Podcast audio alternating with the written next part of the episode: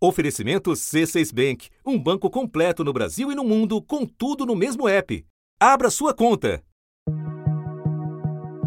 O Senado votou e aprovou hoje de forma definitiva o projeto de emenda constitucional que limita o aumento dos gastos públicos. A sessão foi tensa. Senadores se revezavam, defendendo e criticando a proposta. A proposta de emenda constitucional limita o aumento dos gastos públicos por até 20 anos. As despesas serão corrigidas pela inflação do ano anterior. Despesas com saúde e educação só entram no limite de teto a partir de 2018.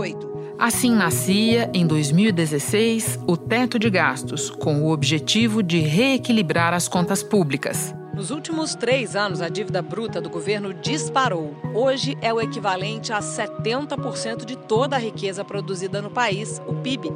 E como a crise econômica afeta a vida de todo mundo, as pessoas e as empresas estão ganhando menos e pagando menos impostos. Com a arrecadação em baixa, o governo gasta mais do que tem. E isso tem reflexo direto na vida das pessoas. Quem aposta na medida diz que a aprovação vai dar um sinal aos empresários e investidores de que o governo está de fato empenhado em fazer o ajuste necessário e que isso já deve gerar um ambiente mais favorável à volta dos investimentos e à geração de empregos. Críticos da proposta fazem algumas ressalvas.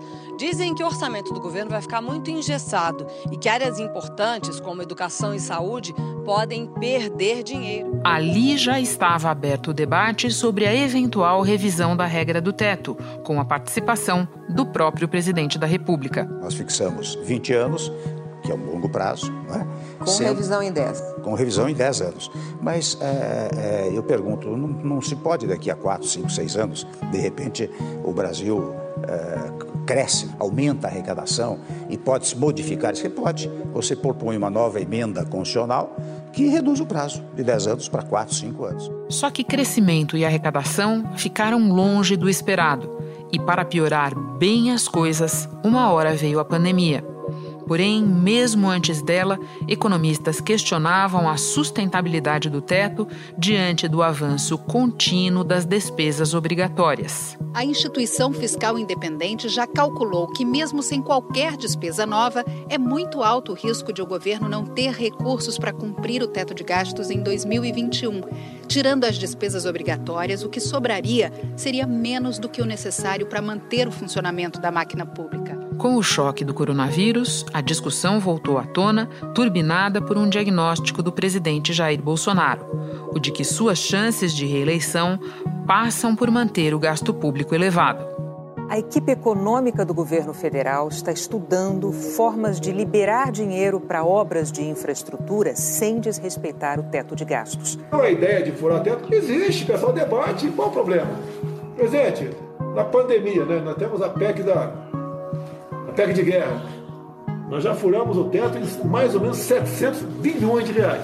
Dá para furar mais 20? Investidores reagiram negativamente desde que o ministro da Economia, Paulo Guedes, revelou publicamente as pressões para desrespeitar o teto de gastos. E os conselheiros do presidente, que estão aconselhando a pular cerca, a furar teto, vão levar o presidente para uma zona de incerteza, para uma zona sombria uma zona de impeachment, de responsabilidade fiscal. E o presidente sabe disso. Da redação do G1, eu sou Renata Loprete e o assunto hoje é teto de gastos. Que função tem esse instrumento de política econômica e qual a viabilidade de mantê-lo como está até o fim do prazo de vigência? Dois especialistas debatem neste episódio. A economista-chefe da gestora Arx Investimentos, Solange Cirur, que assina, ao lado de outros colegas, um manifesto em defesa do teto. E Braulio Borges, economista sênior da LCA, também pesquisador do Instituto Brasileiro de Economia da FGV. Quarta-feira, 19 de agosto. Solange, você é uma das signatárias de um manifesto em defesa do teto que define esse mecanismo como o pilar central da nossa política econômica atualmente.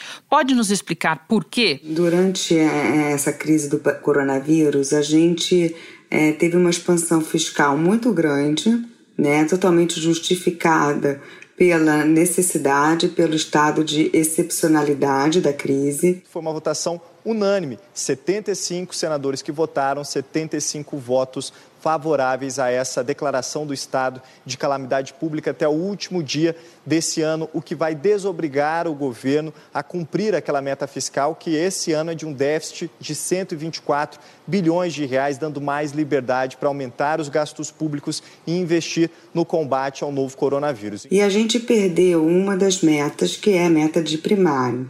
Por que, que a gente perdeu? Porque para o ano que vem, por exemplo, é, a previsibilidade da arrecadação é baixíssima. Então, o próprio governo não estipulou uma meta de primário. Né? É, na verdade, a gente vai ter o teto de gastos como um limitador da despesa e a arrecadação vai depender muito da recuperação da atividade econômica. Então, o teto de gastos ele se transformou numa única regra fiscal a ser perseguida.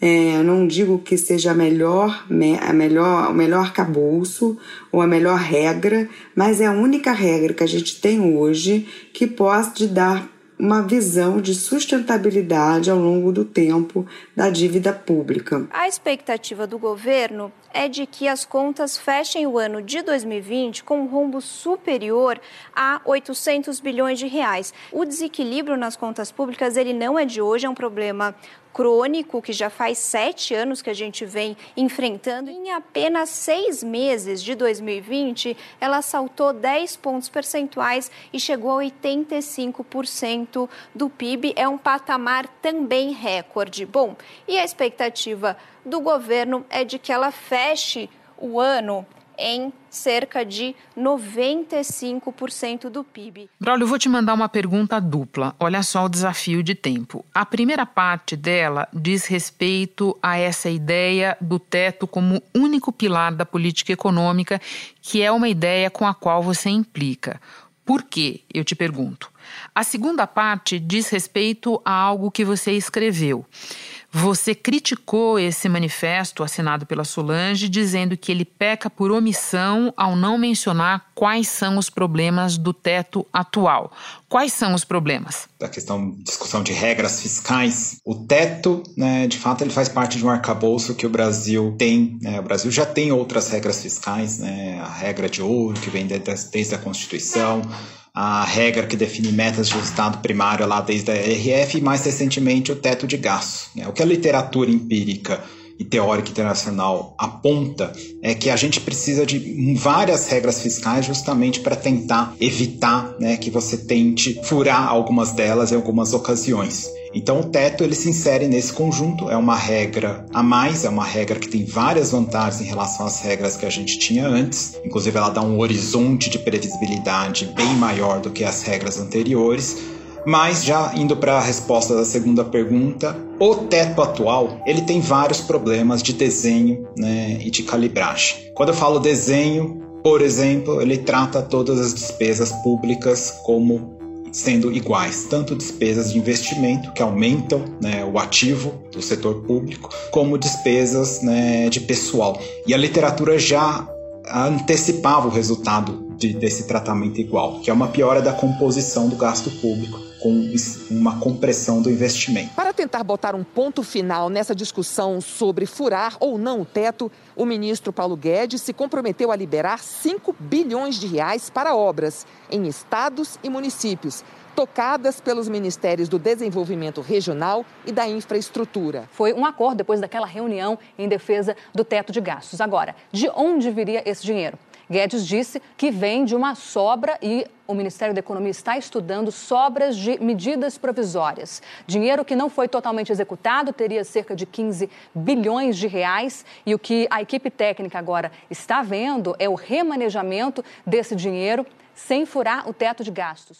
Né? Então o teto tem esse problema de desenho e o teto tem um problema de calibragem. A meta que foi definida para a despesa chegar lá em 2026 é uma meta muito ambiciosa. Quem fez as contas desde 2016, como eu e vários outros colegas, chega à conclusão que, mesmo que você faça várias reformas fiscais, e várias delas são necessárias, como previdência administrativa e por aí vai, ainda assim o teto é inviável de ser cumprido até 2026. Solange quer falar um pouquinho sobre isso? O teto, na verdade, ele é um mensageiro de uma situação do Brasil, fiscal do Brasil que é única no mundo, né?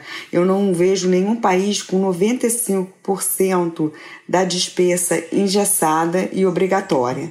Então, realmente, o teto ele foi construído como um, é, um, um, uma regra que seria cumprida se a gente olhasse realmente o, o problema estrutural do Brasil, que é o crescimento das despesas obrigatórias, e avançasse nas reformas. É, pelas minhas contas e, e, e outros economistas, que se a gente avançasse de forma é, radical nessas reformas, a gente conseguiria cumprir o teto. Acontece que a gente fez uma reforma da Previdência que não vai impedir o crescimento real da Previdência, é, o crescimento acima da inflação nos próximos anos. Foi uma reforma grande, mas ela não foi suficiente. Fora isso, vamos lembrar que estados e municípios estão completamente desequilibrados, sem perspectivas de reforma nos próximos anos. Na parte da administração pública, a gente não avançou nada, né? O governo tem uma proposta que aparentemente seria, é, está pronta, deveria ter sido entregue no final do ano passado e não foi entregue. Tirando a administrativa, as outras estão, estão em tramitação. A administrativa, o governo tem uma proposta pronta.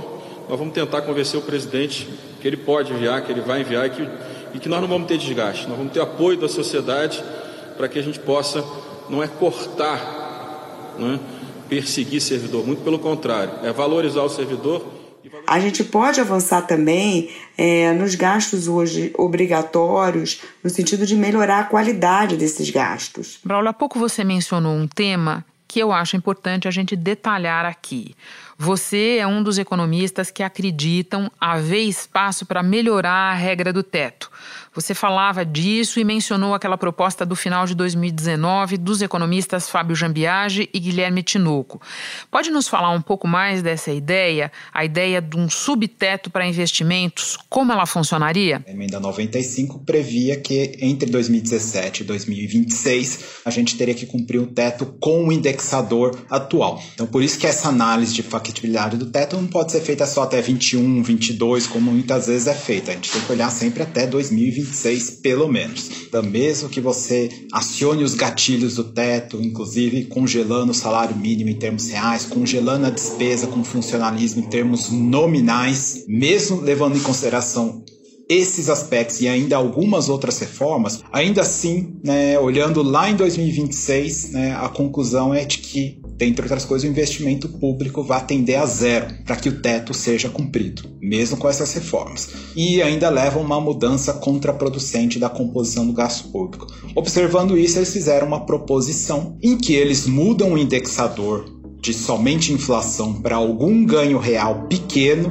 nos próximos anos, e isso até 2036, e é, prevê a criação de um subteto para o investimento. Não é que o investimento fica fora do teto, é importante deixar claro. O, investimento público ele teria um subteto Assim como hoje o gasto com educação né, e o gasto com saúde tem pisos dentro da emenda constitucional, pisos que são corrigidos pela inflação, a ideia seria semelhante para o investimento público.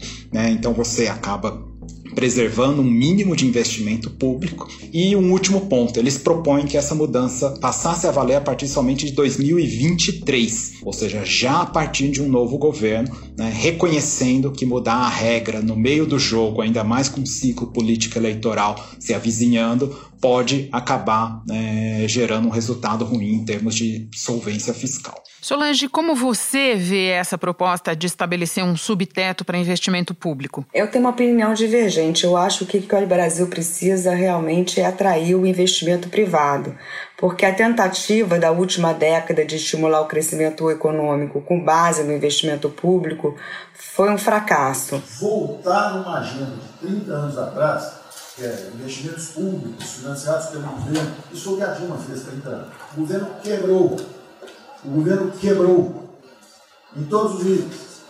Prefeitura, governador e governo federal. O que, que nós conseguimos fazer? Nós sinalizamos o contrário. Né? É comum que as pessoas aleguem que a falta de dinheiro para o investimento público leva à interrupção de obras.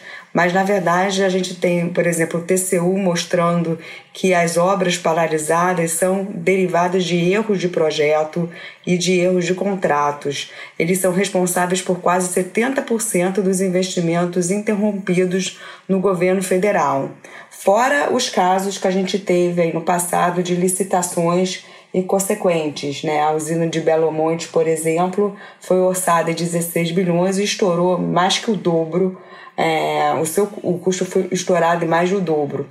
Então, o que eu acho que o Brasil precisa fazer é avançar em reformas né, que melhorem o marco regulatório e atraiam o investimento privado. Então, eu não vejo uma criação de um subteto para o investimento público como algo que vá ser eficaz, porque não foi até agora. É, estudos, por exemplo, inclusive divulgados pelo FMI, a gente tem estudos é, em vários papers importantes, é, em jornais importantes de economia lá fora, encontram que para países emergentes, com uma dívida PIB superior a 60%, uma expansão fiscal pode acabar levando a uma queda do produto. Braulio, há pouco a Solange falou duas palavras, reformas e obras, que me levam para a próxima pergunta para você sobre o momento que a gente está vivendo.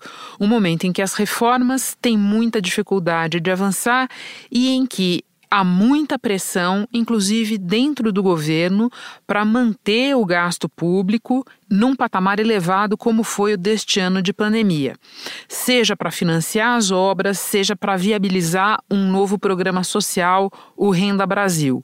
Qual é a tua avaliação sobre essas propostas que visivelmente não cabem no teto? É, eu acho que essas propostas, na verdade, já têm aí uma espécie de é, viés eleitoral. O presidente Jair Bolsonaro admitiu que a ideia de furar uma das principais regras de controle das contas públicas foi de fato discutida no governo. Investidores reagiram negativamente desde que o ministro da Economia, Paulo Guedes, revelou publicamente as pressões para desrespeitar o teto de gastos. A gente sabe né, que o auxílio emergencial propiciou aí uma um aumento de popularidade do governo que vinha em queda, principalmente nas classes de renda mais baixa. E isso naturalmente já acendeu ali né, a luzinha do populismo. A questão é que o teto de gastos, obviamente, é uma restrição a uma criação de programa desse, mas eu digo mais, né, não é só o teto de gastos. As pessoas ignoram que ou esquecem né, que a Lei de Responsabilidade Fiscal define lá no seu artigo 17 que toda a criação de despesa obrigatória, ou seja, uma despesa que passa a ser repetida por mais de um exercício, ela demanda né, o apontamento de alguma fonte de financiamento. Então, ou ela tem que ser financiada por aumento de carga tributária, ou ela tem que ser financiada por meio da redução de outras despesas.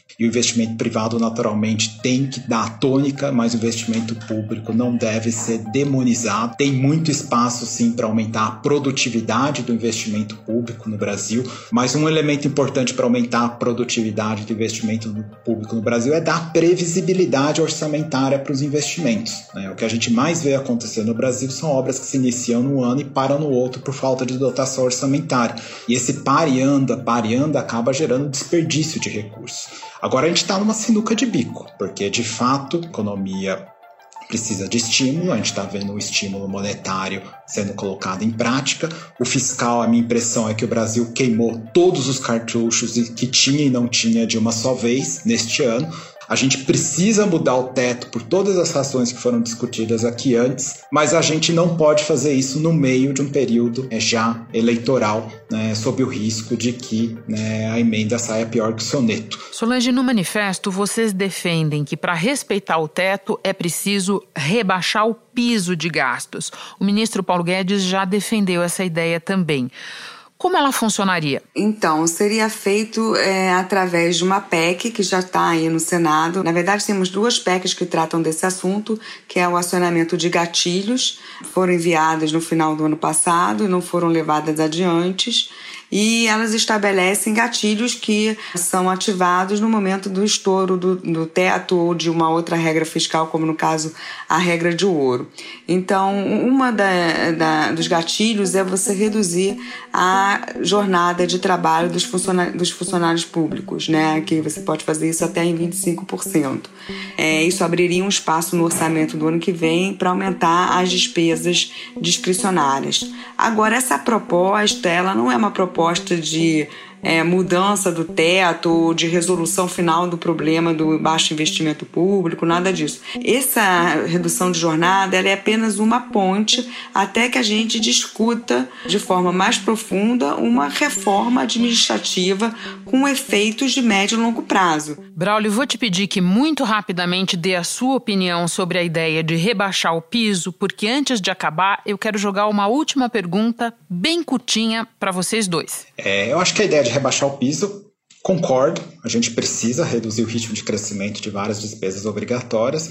A questão, de novo, é que no horizonte do teto, que vai até 2026, isso não é é, suficiente para cumprir o teto. Segundo contas do próprio Ministério da Economia, isso daria uma redução equivalente a 0,1% do PIB. É importante, é necessário, é um instrumento adicional de gestão fiscal, não só para a União, mas também para os próprios governos regionais, mas é, é claramente insuficiente para que a gente consiga viabilizar o cumprimento do atual teto até 2026. Nossa conversa está quase acabando. Eu queria agradecer pela clareza de vocês, porque fica cristalino para quem está nos ouvindo que vocês têm posições divergentes. A da Solange, muito mais é, defensora do teto, tal como ele é hoje. A tua, Braulio, defendendo um aperfeiçoamento e mesmo apontando o que você considera ser a insustentabilidade dele, tal como está. Mas se eu encontrei um ponto em comum, me, me, corrijam se eu estou enganada, é que nenhum de vocês dois acredita que seja recomendável simplesmente furar o teto de uma hora para outra, que é mais ou menos o que está em discussão na política nesse momento.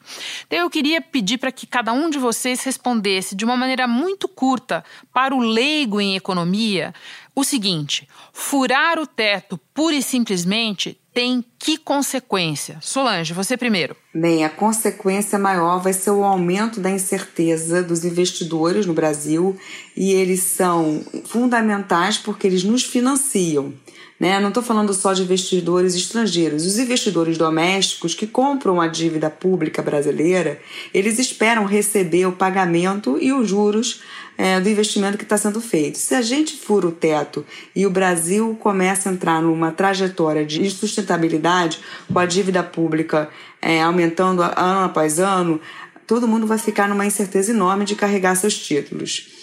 Então, é, o Brasil para de se financiar. E quando o Brasil não tem mais financiamento, o financiamento é via emissão de moeda. Isso certamente dá inflação, mesmo numa economia com grave recessão. Então, furar o teto, para mim, é, significa aumentar a inflação, aumentar um imposto que incide sobre os mais pobres, que é a inflação, né?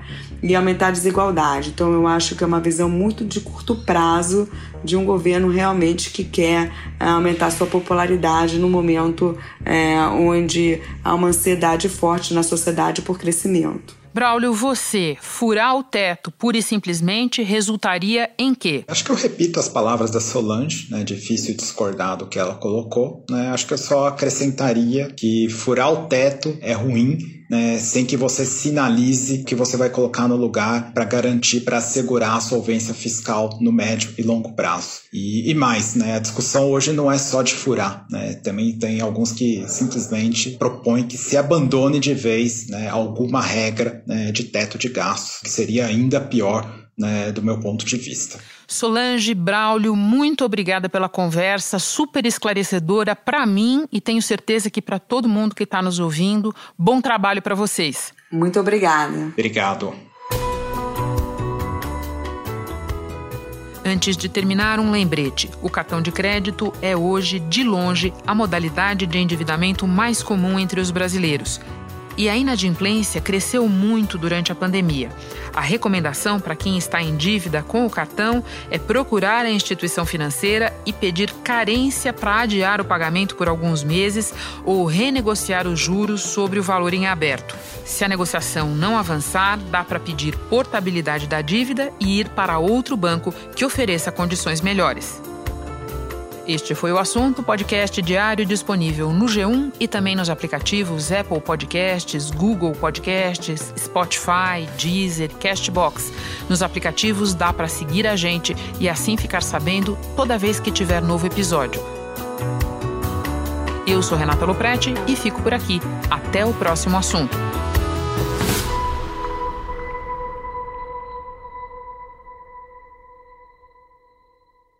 Você no topo da experiência financeira que um banco pode oferecer. Escolha um banco completo no Brasil e em qualquer lugar do mundo. Abra sua conta no C6 Bank.